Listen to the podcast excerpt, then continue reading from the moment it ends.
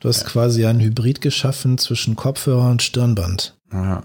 Finde ich gut. So laufe ich immer in meiner Freizeit rum. Geiler Typ. Randolph Moreno Sommer ist heute zu Gast.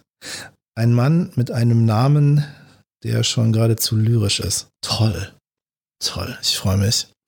Und wir sprechen heute über souveränes Auftreten. Ohne Konflikte idealerweise. Idealerweise, ne? Das schaffen viele nicht immer.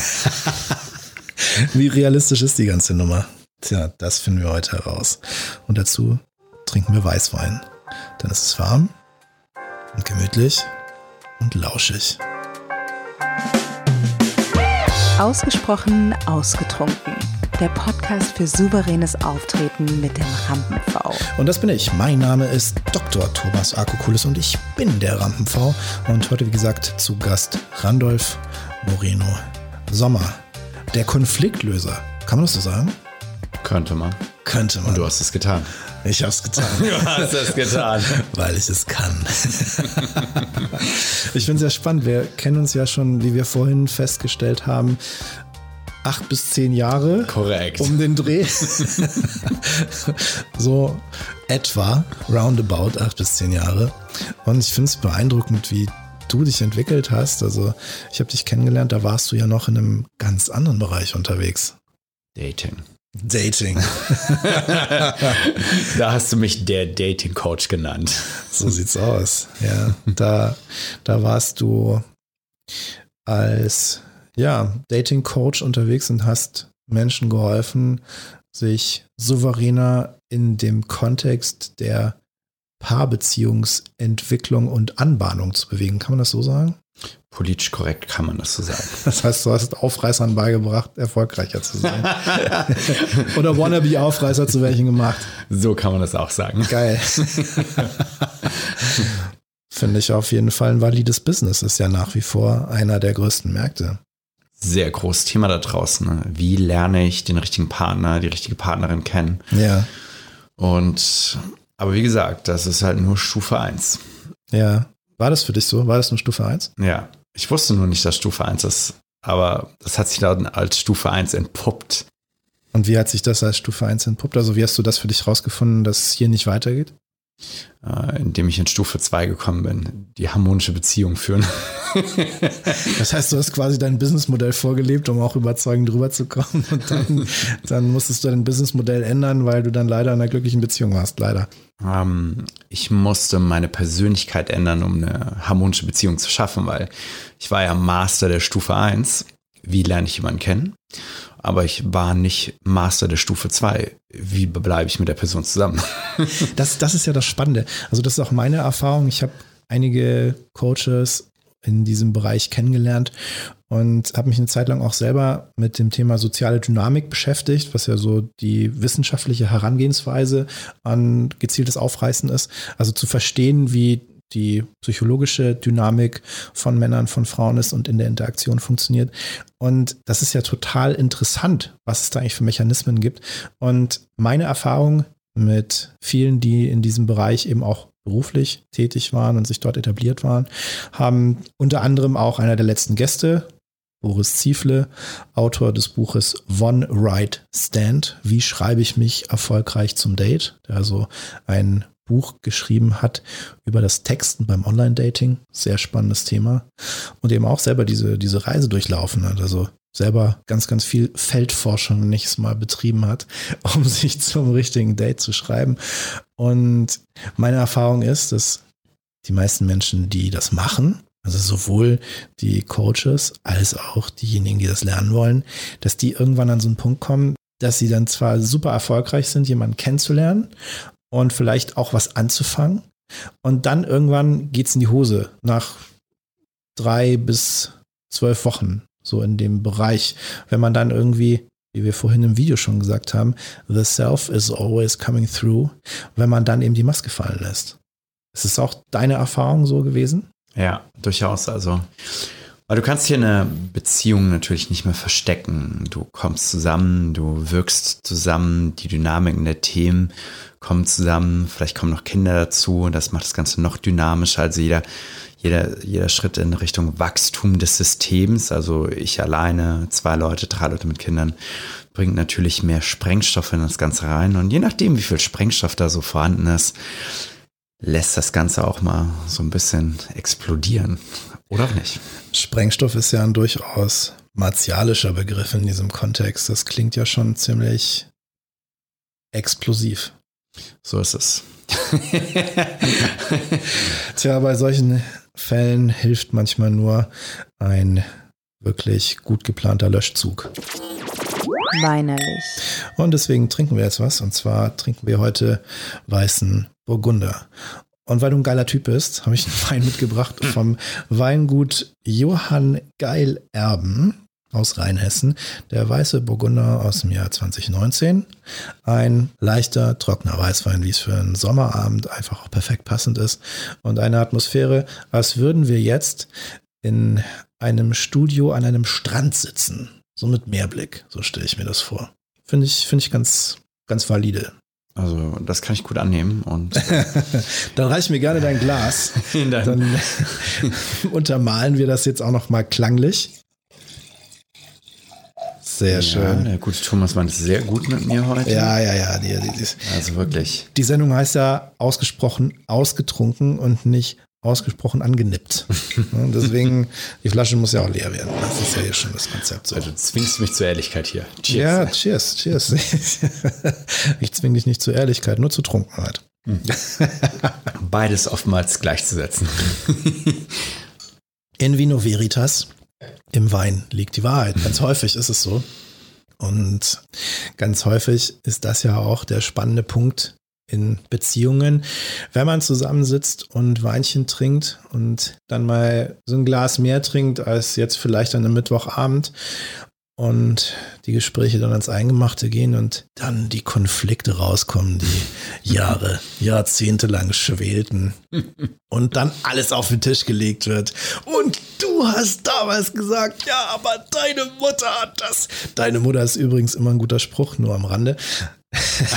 er muss doch sagen, deine Mutter. Ja. Deine Mutter. Sind das, sind das solche Konfliktgespräche, die deine Klienten, deine Coaching-Klienten schildern, wenn es um Problematiken geht, dass es dann zu solchen Gesprächsanlässen eskaliert ist und sie deswegen deine Hilfe suchen? Ist das so?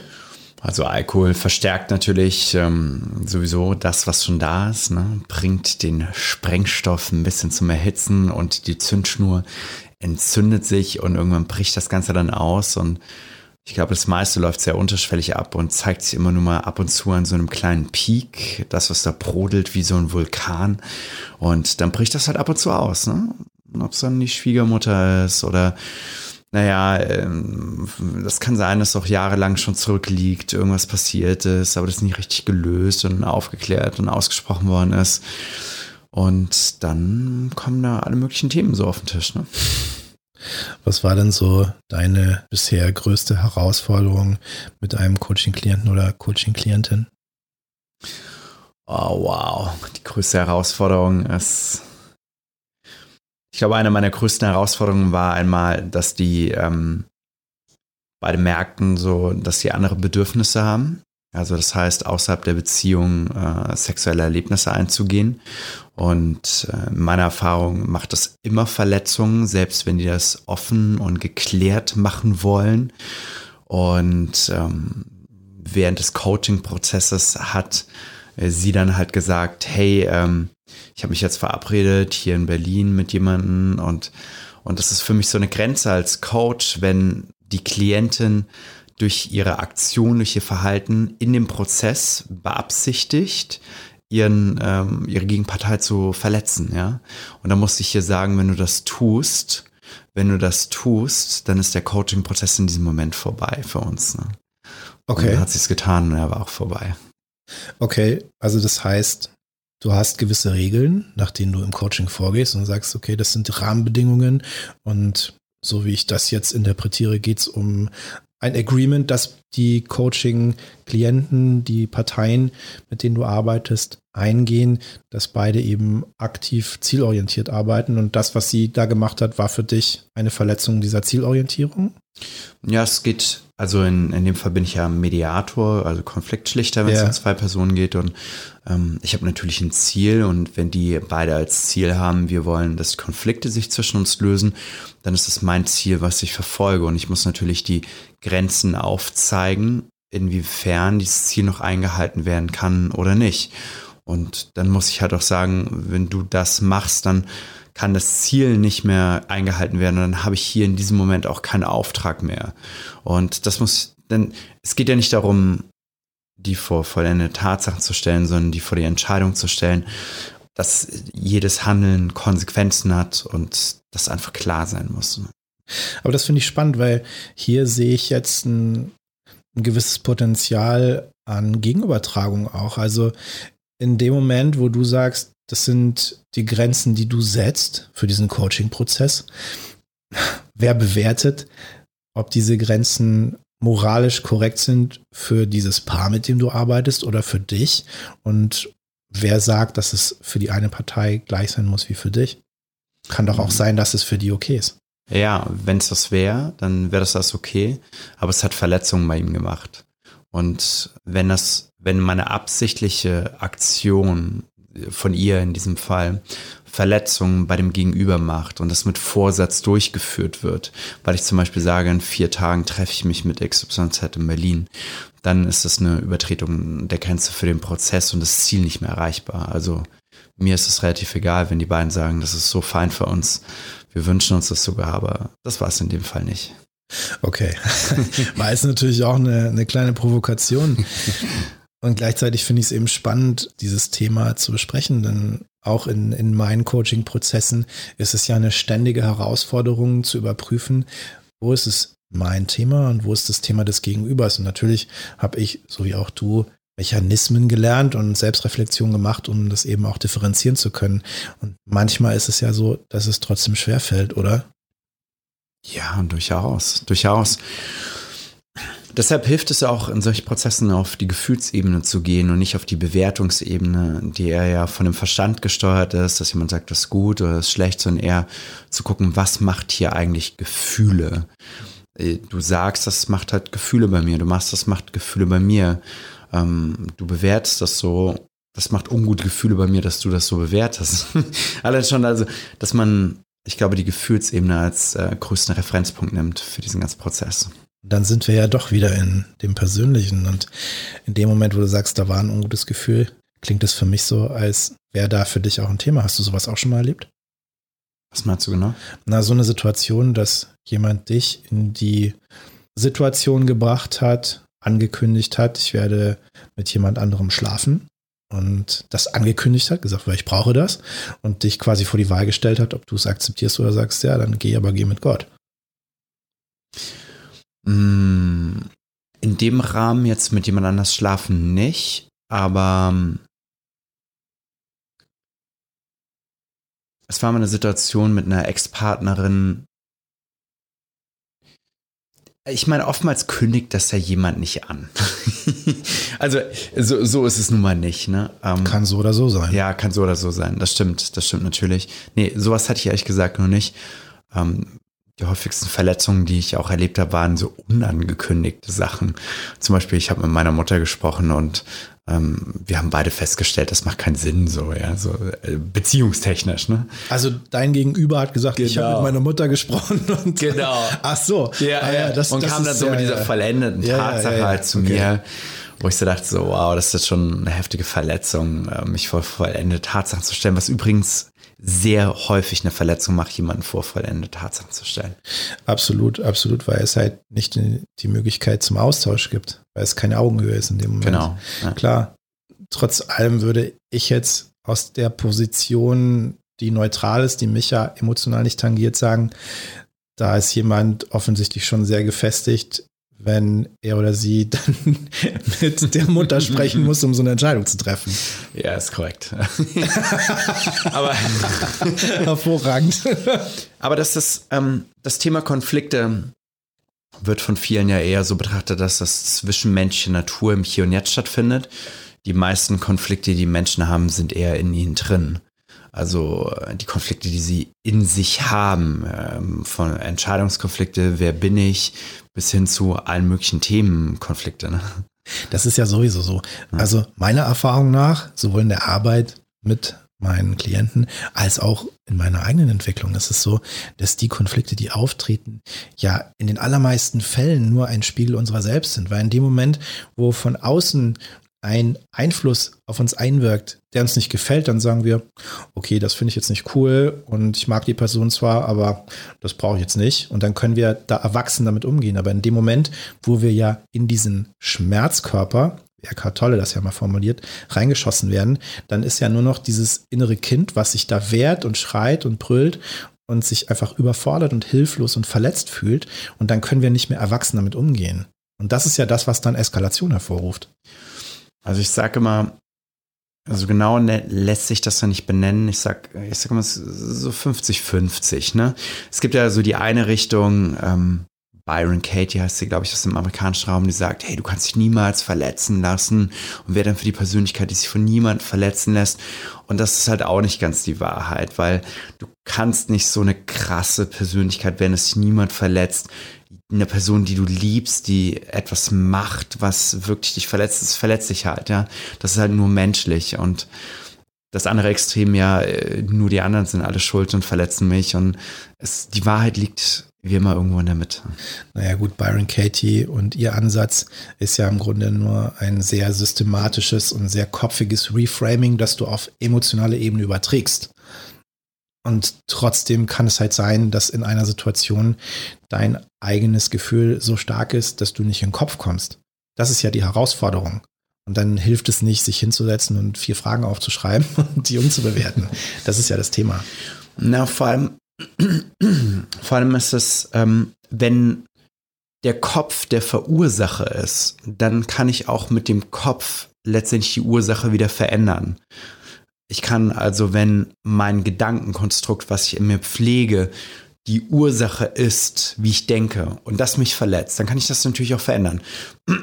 dann ist aber die Ursache auch dort angesiedelt. Aber wenn zum Beispiel mein Vater oder meine Mutter zu mir sagt, du bist nichts wert, dann würde ich sagen, ich kann sehr viel in meinem Kopfkonstrukt verändern. Es wird immer weiterhin ein Gefühl machen, weil mein Kopfkonstrukt oder meine Gedanken dahingehend nicht die Verursacher sind dafür, dass ich mich schlecht fühle in diesem Moment, sondern weil meine Eltern, die engsten Menschen in meinem System, die, die, die, die geliebtesten Menschen, meine Vorbilder, die sie sein sollten, das zu mir sagen. Und dann sind sie halt Verursacher. Und dann kann ich das auch nur mit denen lösen.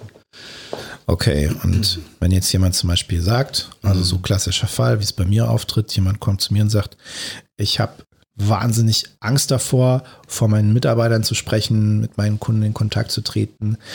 Und ich bin einfach so nervös und komme da nicht in so einen ruhigen Zustand rein.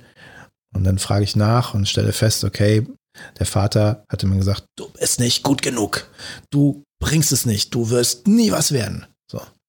Wie mhm. gehe ich denn nach deiner Methode dann damit um? Genau, also das, was die meisten natürlich tun erstmal, ist ähm, das zu identifizieren und zu sagen, okay, das hat der Vater gesagt, das hat ja heute keine Gültigkeit mehr. Schau dir das mal von einer anderen Perspektive an oder wo du heute bist oder was du geschafft hast. Und da würde man an der Ursache ansetzen, dem Gedankenkonstrukt zu sagen, ich verändere das. Und in meiner Vorgehensweise geht es ja darum, emotionale Verletzungen und Konflikte zu lösen. Das bedeutet, wenn der Vater durch diese Art und Weise, wie er agiert hat, eine emotionale Verletzung ausgelöst hat. Und eine Verletzung entsteht immer dann, wenn ein Gefühl entsteht, zum Beispiel Trauer, Angst, Leid, Wut, Ärger, dann speichert sich das ab. Und das kommt in diesen Situationen dann immer wieder hoch. Das bedeutet, ich muss in meinem Ansatz bis zu dem Punkt zurückzugehen, an dem es einmal gut war und mir den Vater entweder real oder innerlich, in häufigsten Fällen erstmal innerlich ranholen und dem zeigen, was das für ein Gefühl gemacht hat. Das geht unter bestimmten Bedingungen, ich werde jetzt gar nicht so in die Tiefe eingehen, aber letztendlich muss ich dem Vater zeigen, was sein Verhalten, was er aus der besten Absicht für sich heraus gemacht hat, höchstwahrscheinlich. Nicht für mich, sondern weil er wollte, für sich gut dazustehen, dass sein Junge dass seinem Jungen es gut geht. Er hat aus sich für sich aus der besten Absicht heraus gehandelt und es hat halt negative Gefühle gemacht. Und das ihm zu zeigen, so dass er das sehen kann und sagen kann, das wollte ich nicht. Ich wollte nicht, dass negative Gefühle, schlechte Gefühle bei dir entstehen. Das tut mir leid, das war nicht meine Absicht. Dieser Prozessschritt korrekterweise passiert, löst sich Leid auf.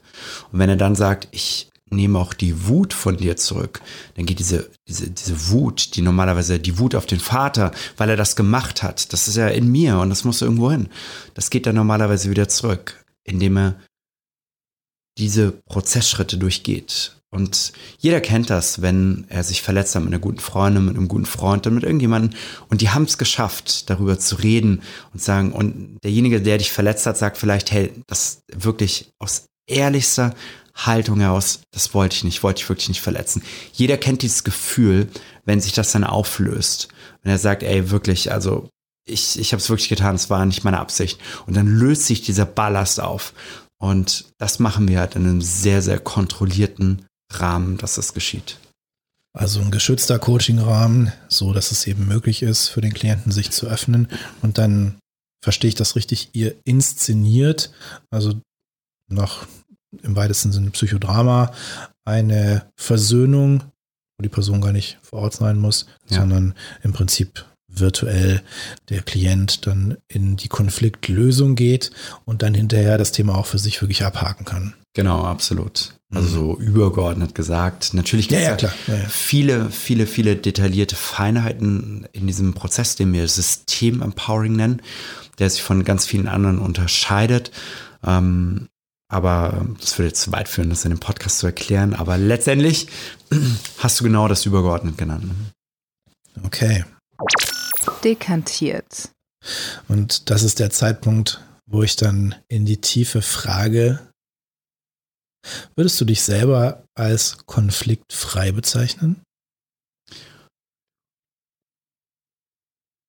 Also, ich kann ja immer nur den aktuellen Zustand beschreiben. Klar. Und in diesem Zustand würde ich sagen, außer dass ich schon seit drei Minuten nicht mal beim Wein genippt habe, bin ich konfliktfrei. Oha, hart, hart drauf.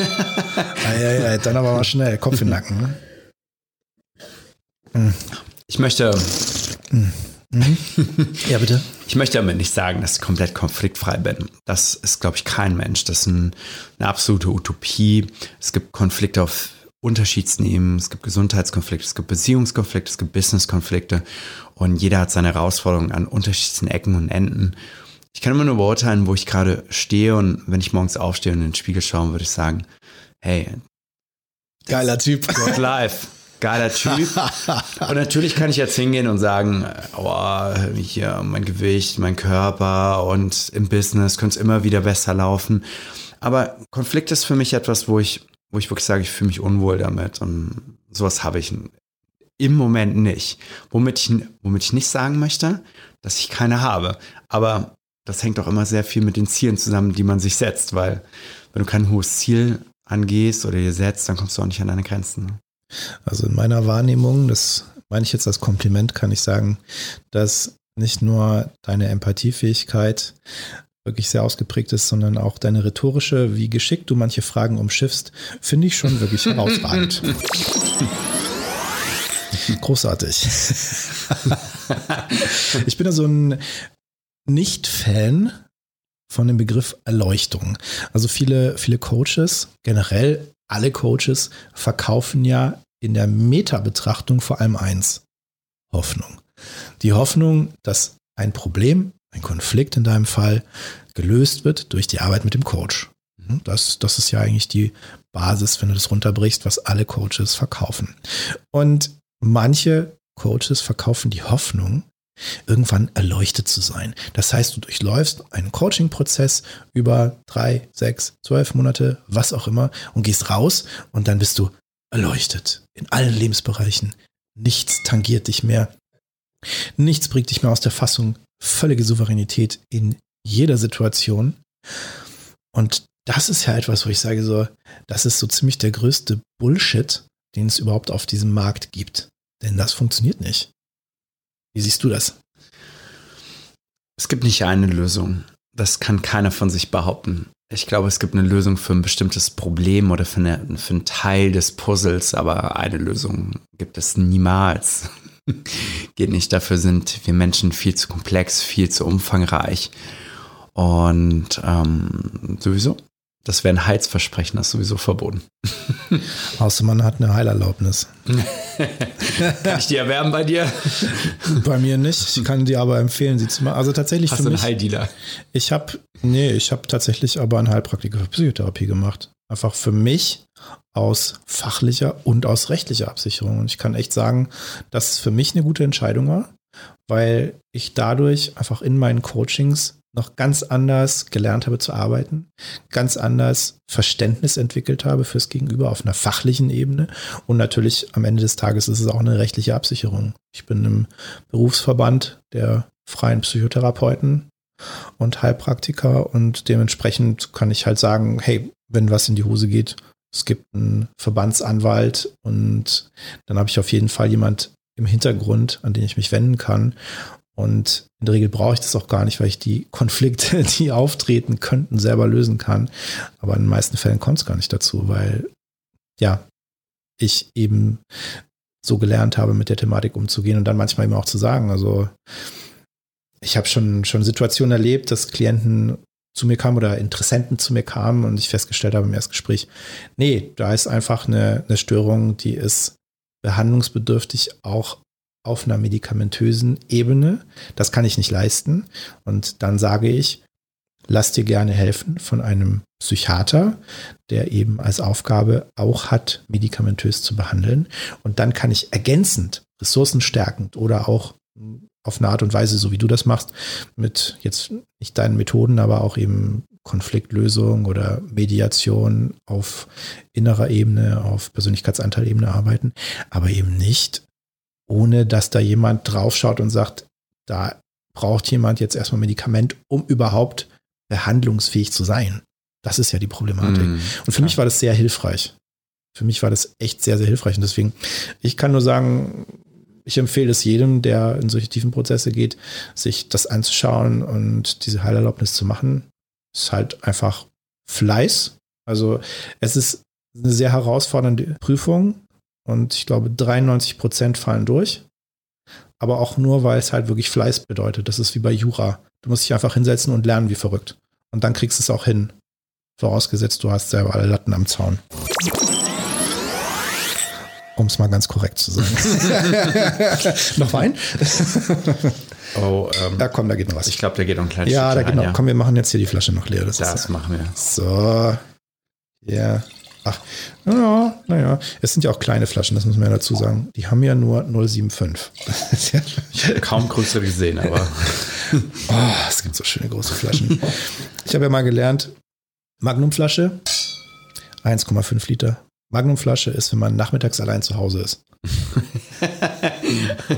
also, das geht 1,5 Liter Ja. oben oder ab. Ja, ja. Dann bleibst du aber auch allein zu Hause. Dann bleibst du auch allein ich glaube, da geht nichts mehr. Naja, dann machst du Mittagsschlaf und dann kannst du abends nochmal betrunken sein. Das ist doch toll. Mm. Mm. Das ist wirklich schön. Das Gute ist, der hat ja jetzt so ein bisschen geatmet im Laufe der Zeit und der ist jetzt auch ein bisschen wärmer, was eigentlich so standardmäßig für diesen Wein vorgesehen ist. Und trotzdem, oder vielleicht auch gerade deswegen, finde ich den spannend, weil sich die Aromen jetzt anders entwickeln. Die entfalten sich auch nochmal auf einer anderen Ebene. Das ist total toll. Ah, herrlich. Es ist schön, hier mit dir zu sitzen und über Wein, das Leben und unsere Arbeit zu philosophieren. Großartig. Randolph Moreno Sommer. Geiler Typ. Geil. Wieder Wein.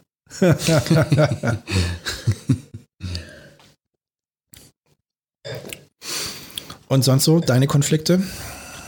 Was ist so deine größte Herausforderung noch im Leben?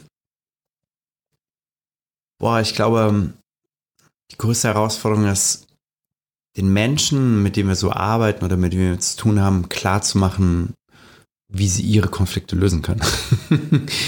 Weil vieles hängt an einem, ich glaube, das größte Glaubensbild ist, dass es nicht funktioniert. So, Leute sind so, wie sie sind, sie haben ihre Themen, sie sind geprägt, sie haben ihre Themen in der Partnerschaft und das ist für so viele so normal, dass es so ist, aber es gibt wirklich ein Leben auf der anderen Seite. es gibt ein Leben im Paradies. So von wegen, das Leben muss nicht so sein, dass man jeden Tag aufsteht und einfach nur darauf hofft, dass der Tag vorbeigeht.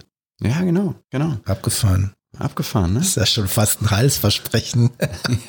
ja, wirklich. Also, also natürlich, das trifft jetzt nicht auf jeden zu. Viele Leute gehen auf ihren Weg und suchen und probieren aus und, und jedes Mal, wenn etwas nicht klappt, ist natürlich die Gefahr da, dass sich das als Glaubenssatz äh, festsetzt. Jemand geht zu einem Coach, versucht seinen Konflikt aufzulösen und es funktioniert nicht. Und dann sagt er, naja, das geht nicht. Mein Konflikt ist, entweder alle Coaches sind doof oder der Konflikt lässt sich nicht lösen. Also, und dann setzt sich das so fest. Und dann glauben die diese Wahrheit einfach für Ewigkeiten. Und vielleicht lag es aber wirklich nur daran, dass ich in diesem Moment vielleicht nicht offen war oder der Coach nicht eine bestimmte Kompetenz gehabt hat. Und ich glaube, eine Sache ist für alle, die das hören, gerade sehr, sehr wichtig. Und zwar, dass sie überlegen, gibt es irgendeinen Menschen auf dieser Welt, der dieses Problem, was ich gerade habe, gelöst hat? Gibt es den? Und wenn es den gibt, dann ist die Wahrscheinlichkeit ziemlich groß, dass ich das auch hinbekommen kann. Gibt es einen Menschen, der eine harmonische Beziehung führt, der wenig Konflikte hat, der krank war und wieder gesund geworden ist. Gibt's das? Ja, das gibt's. Und wenn du davon betroffen bist, von irgendeiner dieser Dinge, dann guck einen Menschen an und wenn er zufälligerweise noch Coach ist, dann geh mal dahin und frag mal, wie hat er das gemacht überhaupt? Und wenn er dir was erzählt, was für dich nicht passt, dann gib die Hoffnung nicht auf, dass es irgendwo eine andere Möglichkeit gibt, die genau zu dir passt. Und das ist mein größter Konflikt, dass Leute das nicht verstehen. Aber ich arbeite dran. Mit Facebook-Ads. Mit Facebook-Ads, YouTube, Podcast. Ich mache alles.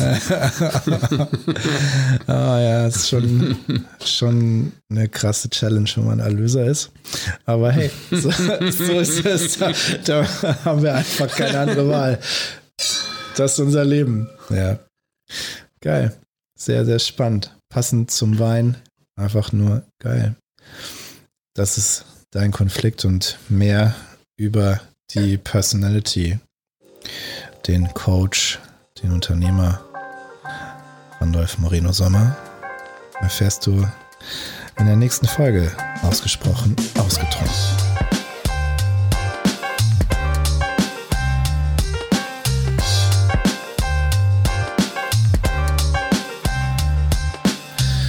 Wenn du zwischenzeitlich schon mal wissen willst, was Randolph genau macht, dann schau jetzt in die Show Notes. Dort findest du einen Link zu seiner Website und zu seinen Social Media Profilen.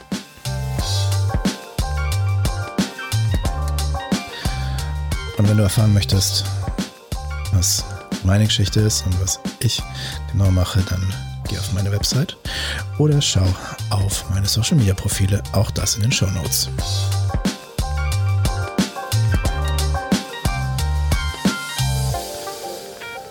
Und jetzt brauche ich deine Hilfe.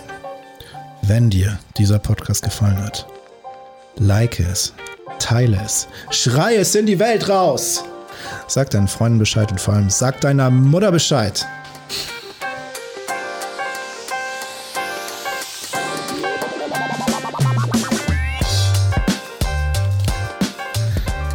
Mein Name ist Dr. Thomas Akokulis und ich bin der Rampenv und wir sehen uns wieder am Mittwoch um 18 Uhr in der nächsten Folge ausgesprochen ausgetrunken. Dienstag übrigens, wie immer, 19 Uhr Livestream. Großer Spaß. Bis dahin. Gieß dir ein, gönn dir ein und Gruß daheim.